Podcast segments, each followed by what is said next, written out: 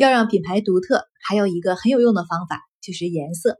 这一节会议讲书，我们就来拆解一下品牌颜色的使用规律。其实颜色呀，我们看起来很多，但是品牌在选择起来呢，并不多。我们来看基本颜色就是五种：红、橙、黄、绿、蓝。那么中性色有三种：黑白灰。那最好呢是使用以上这些基本色。混合色呢也是可以用的，但是呢，往往在使用过程当中成本会更高，也更不容易统一。呃，比如说我们在印刷单页或者是易拉宝等等的时候，就会出现偏色的问题。那在品牌世界当中，红色呢一般是销售方的颜色，用来吸引注意力；而蓝色是企业方的颜色，它表示的一种沉稳稳定的这样的感觉。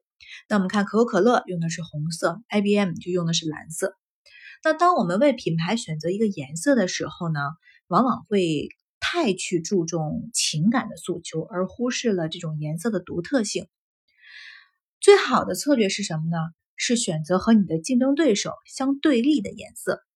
最典型的案例就是可口可乐和百事可乐，一个是红色，一个是蓝色，而红色和蓝色之间就是冲突的颜色。还有一个用法呢，是来体现独特性，也是很好用的，就是颜色的唯一性。那么这个案例呢，我们可以用 Tiffany 的盒子来去支撑，它叫孔雀蓝，这是一种混合色，用起来的难度会大一些。也就是说，你要对店面呀、印刷呀等做统一的把控，而且要长期固定的使用，才能够让消费者心中建立一个稳定的认知，说哦，这个颜色就属于你，很独特。那 Tiffany 做的很好，效果也是不错的。选择基本色和单一色呢是比较简单实用的，而且成本相对会低，但是也不是绝对的。像刚才我们说到的，Tiffany 选择的是一种混合色，也有很好的效果。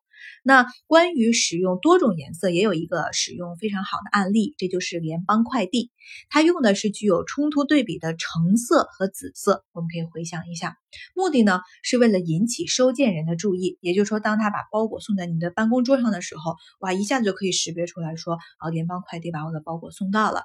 那么这种呢，也是一个非常正确和有效的做法。但是呢，啊，我们要记住颜色定律的一个核心。